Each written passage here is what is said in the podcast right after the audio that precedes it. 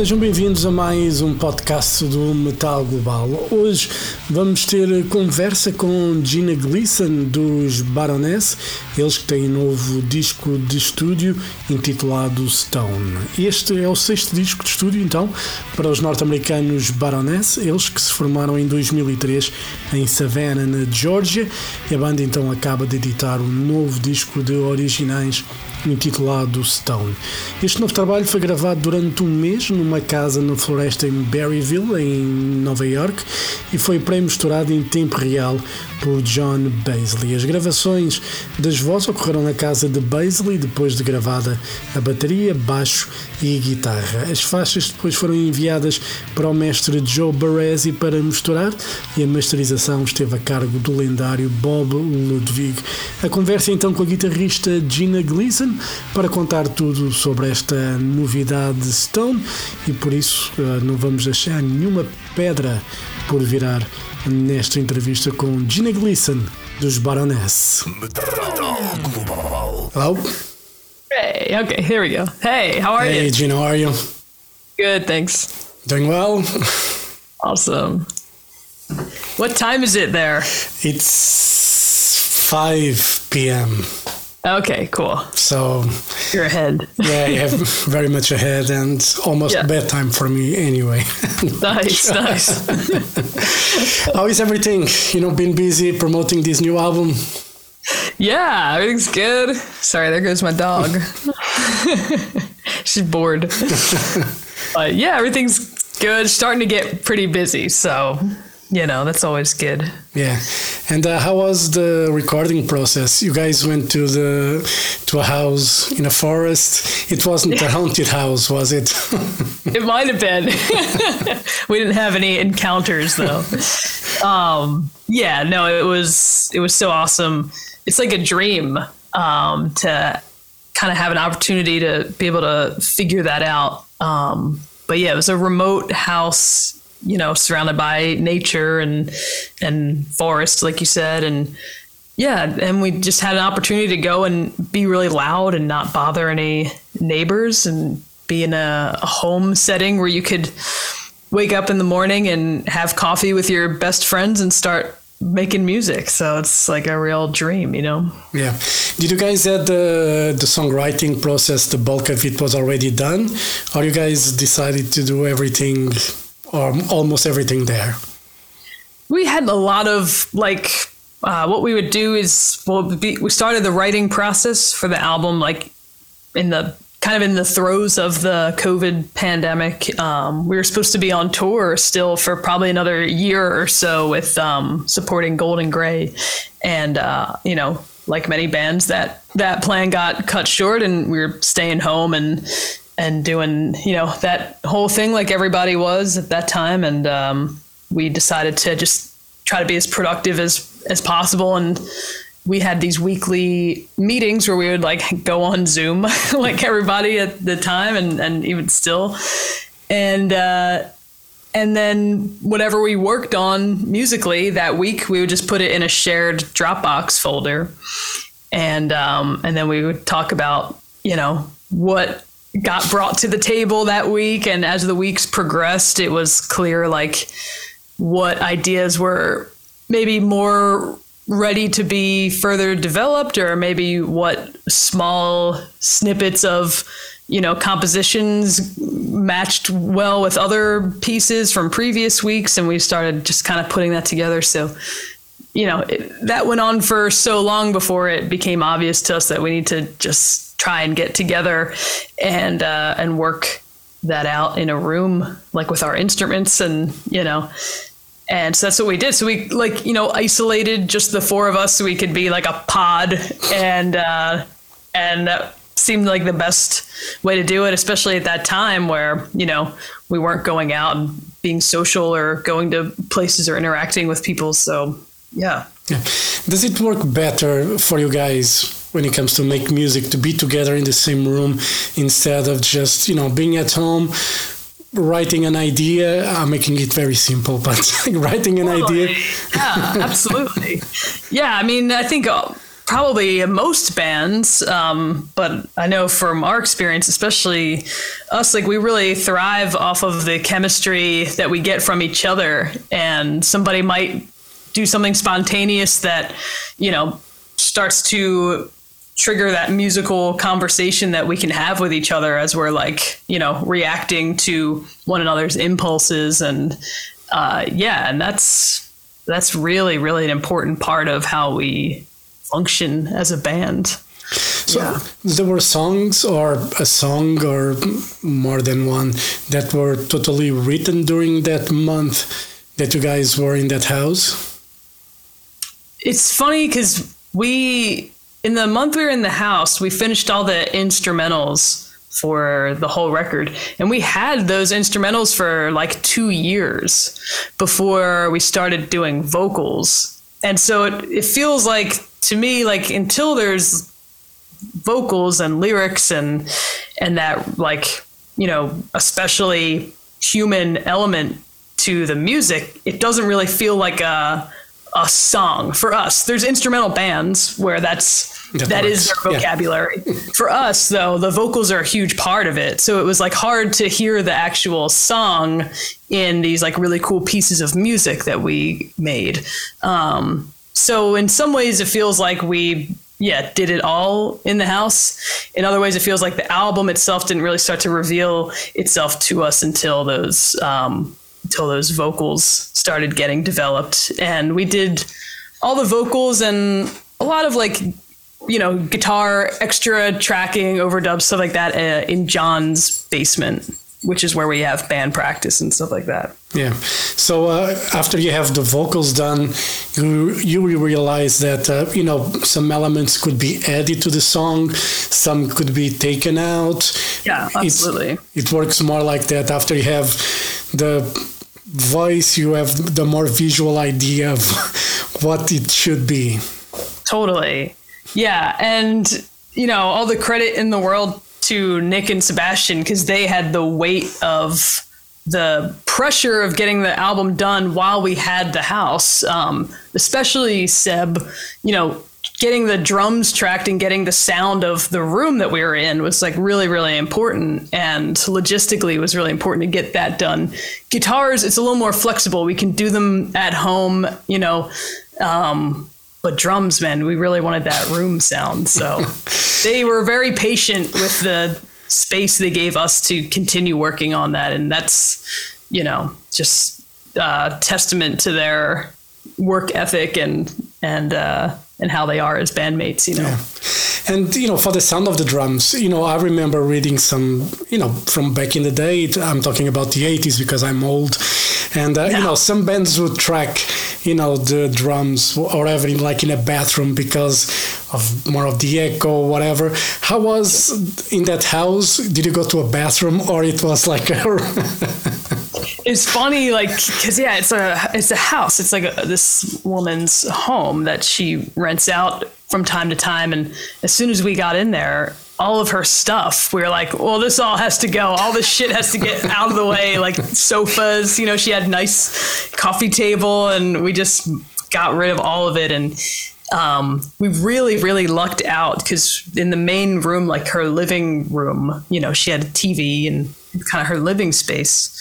That room just happened to have one wall that was like this big stone fireplace. And then it was facing this kind of sheetrock wall that didn't quite go all the way to the ceiling. So that allowed us to mount like mics, microphones up there, kind of pointed at the room and kind of adjacent to the stone fireplace was this brick wall that we were able to mic that wall itself and get reflections off of that. So there's really a lot of the house is like baked into the DNA of the of the record and I think that's really cool. That's just something that we just got really lucky that we happened to find a house that also sounded really cool and had different options for us. Um, there was like yeah, wood floors um, in some parts and then tile in the other. So yeah, we, we had a lot of a lot of um, variety there. Yeah.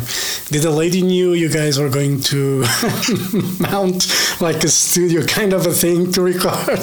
I think she knew like, oh, this is a band. They're gonna like make an album, but if you're not like you know into this world i don't know if you could like really picture what that is. Yeah we would joke like i wonder if she would be horrified if she walked in and you know her bed or whatever was just like pushed to the side and uh because yeah there was her room like the main bedroom or whatever was kind of our control room. And then there was like these smaller like little rooms throughout the house that we used for sleeping but also for like you know, we would take a closet and make it like an ISO booth for a guitar amp or something like that. So that's nice. Just chaos. and you know, being isolated, what what's the advantage of being isolated for for a month? That it gives you the focus to really, you know, get work done.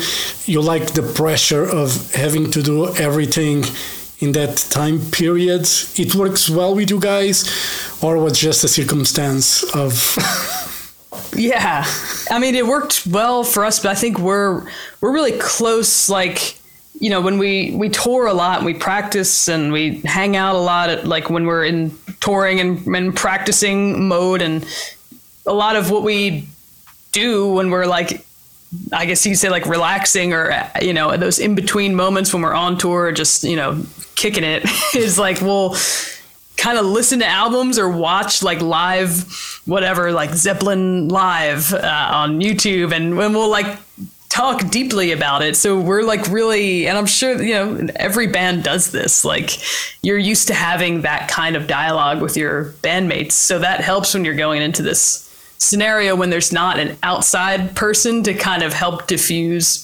conversations or like move things along. So it can be really challenging, but you really have to trust your bandmates and their opinion to kind of like talk you off a ledge or tell you when like you got it, we, we've done enough, or, you know, so I think we've just developed that kind of rapport with each other where we really trust one another's opinions and you know the role of that person was like constantly shifting the role yeah. of the like voice of reason person well you're still at a stage where you can you know live together and work together as a band because we know bands that they tour individually every member totally. has its bus. Totally. so I don't think those conversations happens in every band.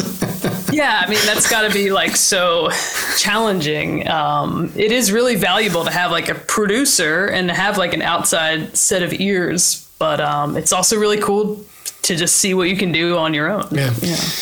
And uh, I'm going to make like a kind of a joke here, but uh, did you leave any stone unturned for this record? no, I don't think we did. we got them all. Yeah. Well, that's good. And uh, you know, the artwork is something very important in uh, Baroness, and you know, John's work itself. I think it's worth the price of buying the vinyl just to have that work. Um, in, in your hands. How is it when does he, shows the work in progress when he's doing the, the artwork or he just shows the final product? No he'll just disappear for weeks and you don't hear from john. And then he'll come out of his cave and he's like i painted this. And you're like holy shit that's awesome it's amazing work that he does. You know, it's yeah. uh, you know I you, you, you never judge a book by the cover, so they say. But when it comes to Baroness. You buy the record probably just by looking at the cover first and then you listen to the music. totally. Yeah. I mean, I was a really big Baroness fan before I joined the band. And I remember discovering them when Yellow and Green came out. And that was my first thought was that the visual elements of the band like really matched the musical element and so yeah. I thought that was like so unique and so cool. Well, what were your, you know, musical influences? What led you to, you know, play guitar and want to be in a rock band? Yeah, I'm like, you know, classic rock and heavy metal. Like that was my first, you know, Judas Priest and Pantera and Metallica. I'm a big fan of them. You know, I have the yeah. Metallica flag behind.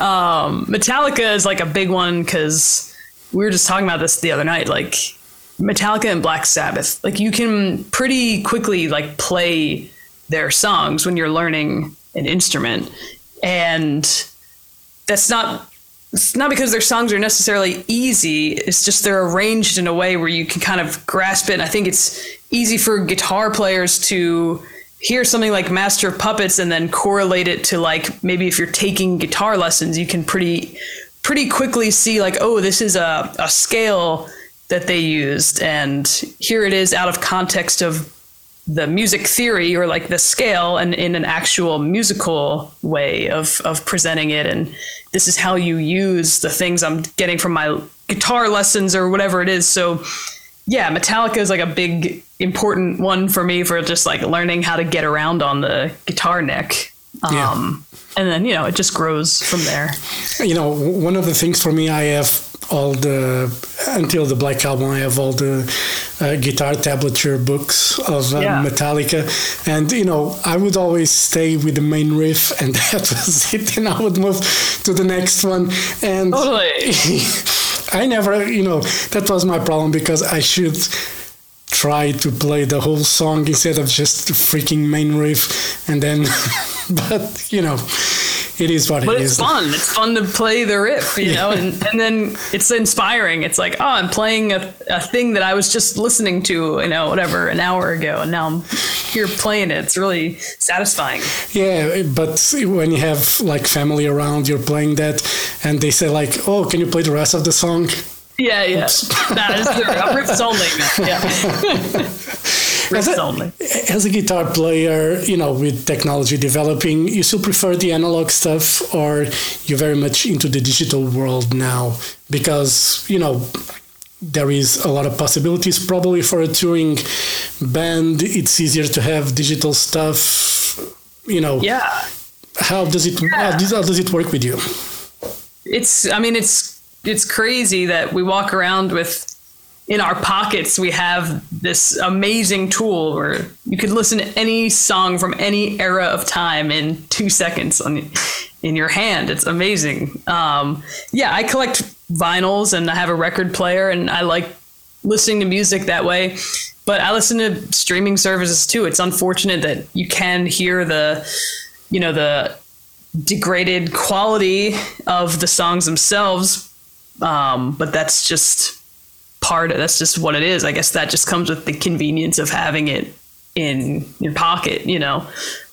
It's like a necessary uh, evil, evil, for yeah. us. It's like, you know, on our end, it's great to that people could have accessibility to our music so quickly. Um, obviously, would prefer everybody get the record and put it on, you know, whatever their stereo is and listen to the whole thing front to back, but that's not always realistic. So, you know, I, I kind of like both both yeah. worlds of it. Yeah, and uh, you know, for for you as a guitar player, obviously, you know, amps have a very, you know, characteristic sound, and uh, with plugins, they can emulate a lot, you know, almost to perfection uh, those sounds. Um, what's your take on it? Yeah, it's been a while since I used any kind of like modeling amp or modeling software like i worked for like um, a more theatrical type of uh, job. It was called cirque du soleil and i used to play guitar for them. This is almost 10 years ago at this point which is like so crazy. But when i did that i was playing guitar. It's like a more of a theater show and so um, it made sense for us to have like the modeling amps and i could program all my patch changes and sound changes to go along with like the rest of the time code of the show. So if there's like a lighting cue happening, my guitar could change sounds at this moment and you know that just made sense for what was going on. That was a while ago. That's not my preference. Like I know that you could model an amp so closely like I'm sure if I just heard an A and B, it'd be so hard to tell the difference. But I just like the tactile, you know, having the knobs in front of me, yeah. and I like having a big pedal board and and just experimenting with the more like organic sound in that way. And you know, I I just like the way that my hands like going to the from the guitar the pedals to the amp i like how like that chain reaction happens because i feel like it affects like the way i touch the strings the way I'm gonna like dig in or like lay back, you know. So I like having that um, that relationship with my gear like right there behind me or Yeah. next to me, whatever it is. And you know, you were mentioning playing with Cirque du Soleil, which probably was everything was. I'm not sure if it's like you call a click track or you know everything was cued on time. With a rock band, you know, a lot use click tracks. You know, others don't. You prefer that freedom of rock and roll, where if you even if you make like a mistake or something, you know, it's rock and roll, or Yeah. or do you like the tightness of uh, you know following something and then just go all the way? I like to not have a click live. Like it's fine. We've experimented with it. It's not really necessary for us because we don't have like other elements. We don't have like tr- backing tracks or like anything like that going on. It's just the four of us. So like Yeah. whatever you hear, like that's just it's just us. Um, you know, a lot of people have like have to play on a click track because there's other elements that aren't humans Yeah. happening. if you fuck up, you're like, oh, the whole thing's like fucked up. yeah. Uh, sorry, I'm gonna be cursed on this. If you messed up, then the whole thing is is messed up. um, yeah. I mean, I'm like, I like to use a click track for my own practicing at home. Like if I'm practicing, I mean, this is really nerdy, but like scales, practicing rhythms, like doing the various like chord workouts and things that I do in my like daily life. It's like going to the gym almost. But that's for me to build up like those muscles and like that internal sense of rhythm. So if I work on that at home, then when I step into the band setting, I shouldn't need to have a click track. We should just be tight together and then spontaneous things can happen and we can feed off of each other and and it's still going to be tight because we like put that work in outside of being on stage. So I kind of like the grind of that more than, you know, uh, having to rely on a Yeah. click for live. But again, every band is like so different. So that's just like something that works for us. And for you, uh, if, to practice at home, do you have to put like a schedule, like in your calendar, to say, you know, from nine till eleven, I have to practice. Then I have to go shopping. I have to make lunch, dinner, whatever, and then again. I have to practice. Do you have that rigid kind of a schedule, or it's just, you know, whatever you're feeling on the day? It's it's a little more loose than that. Maybe I should try that, like these scales at this time. um, I just kind of have like go to things. I have things that I know I should be working on, so I'll you know touch on those. There's like you know if I'm working on writing something or working on a demo at home, or if I'm just practicing for like right now we're getting ready to go on tour, so I'll play along with like our recordings and like I can have the isolated tracks if I have to reference something or you know so that's kind of like how I spend my time practicing and then I take lessons too I teach lessons so that kind of fills in the actual like timing like schedule you know I might Yeah. have a lesson at from these times and then I'll prepare for that or, or whatever but yeah Cool. And uh, you know, there's a lot of talk about AI and you know the future. You know, replacing real musicians with AI technology, which I think it's bullshit, and I don't think we should be afraid of that because there's still the human element, especially when it comes to a live show that you want to experience. And I think it's something that no matter how much people might say or try to say, it's not going to, I don't think it's going to die ever. I mean, if it's going to die, I won't be here. and you, by the, when that happens, I won't be here for sure. But how do you see it? Do- Are you afraid of this AI technology in any way?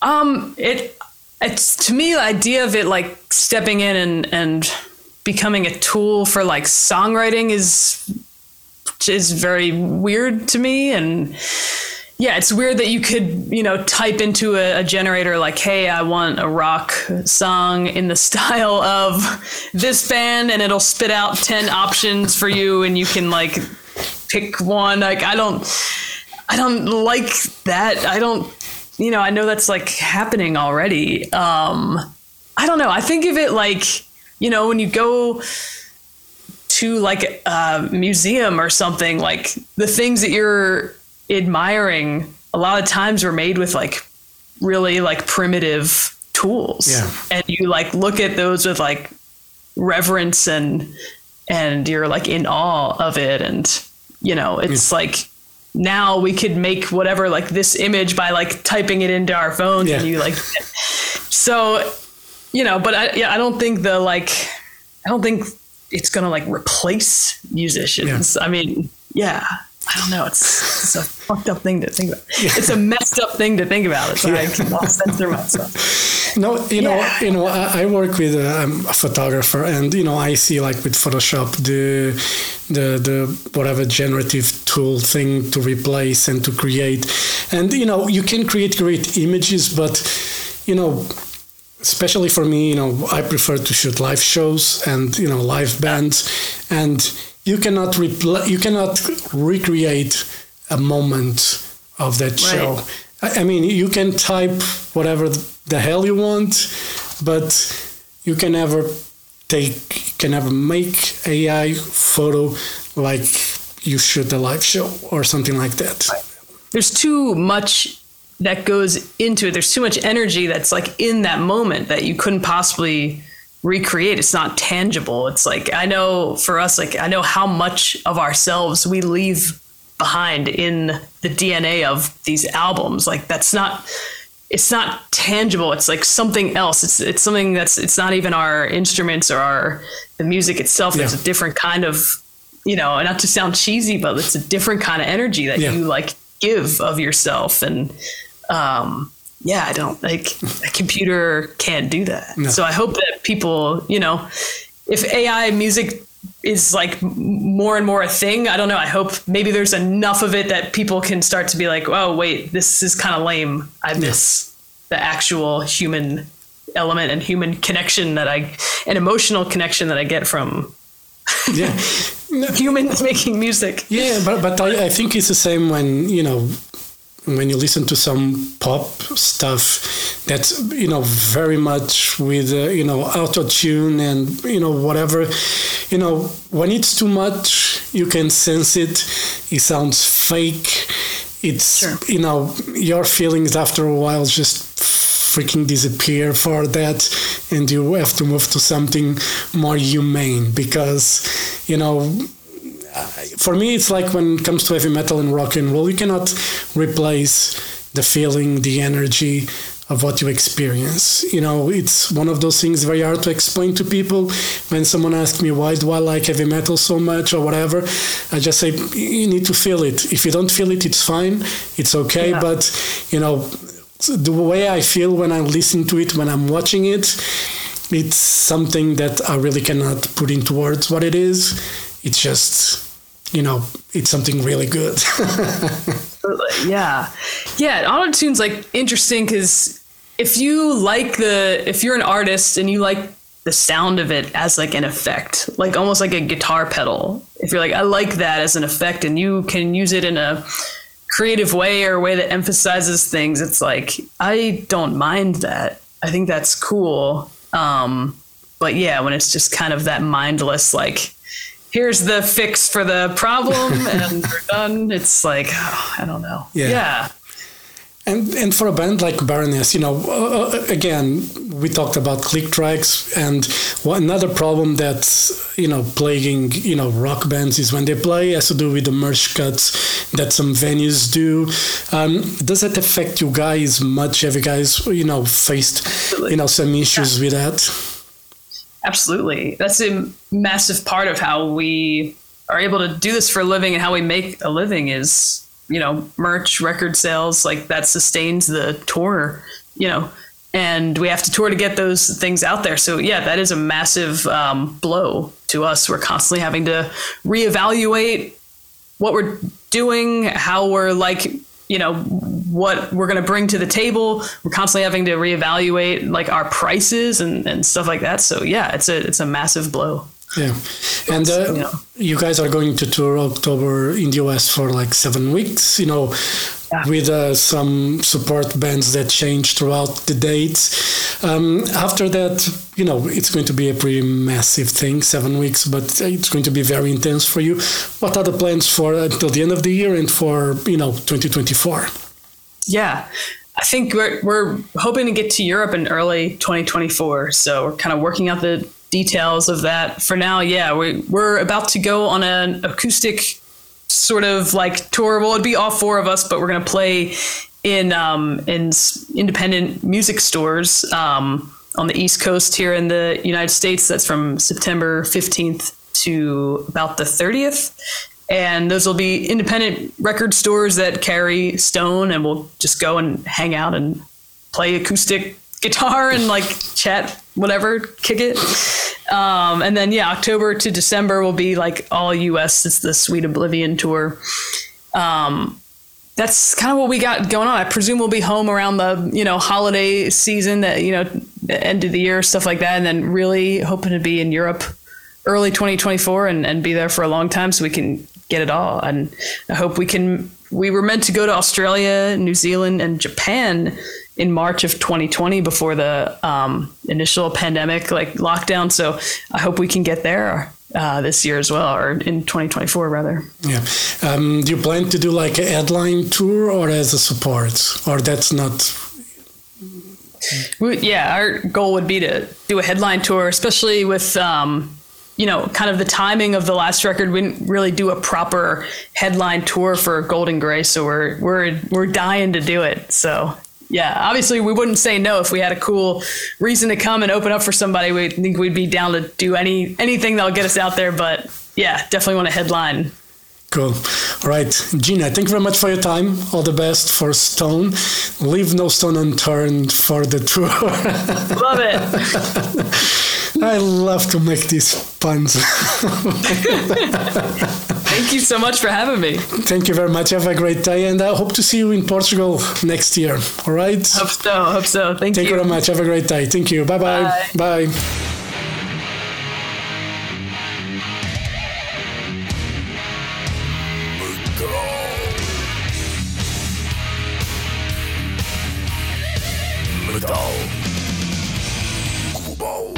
Metal Global foi a conversa com Gina Gleason, guitarrista dos Baroness, para falar sobre esta novidade Stone. E assim chegamos ao final deste podcast. Dúvidas ou sugestões? Enviar e-mail para jorge.botas.rtp.pt Podem passar pelo blog metalglobal.blogs.sapo.pt Se preferirem, podem me seguir no Twitter e Instagram em arroba Mountain King. Podem fazer like na página de Facebook do Metal Global e também ouvir a versão completa com música, a versão rádio, se assim se pode dizer, deste programa em exclusivo na RTP Play. E claro, podem seguir este podcast em Apple Podcasts, Spotify e Google Podcasts. Eu volto no próximo programa. Um forte abraço. Children of the night, He will live through the centuries to come, as I have lived. Good night.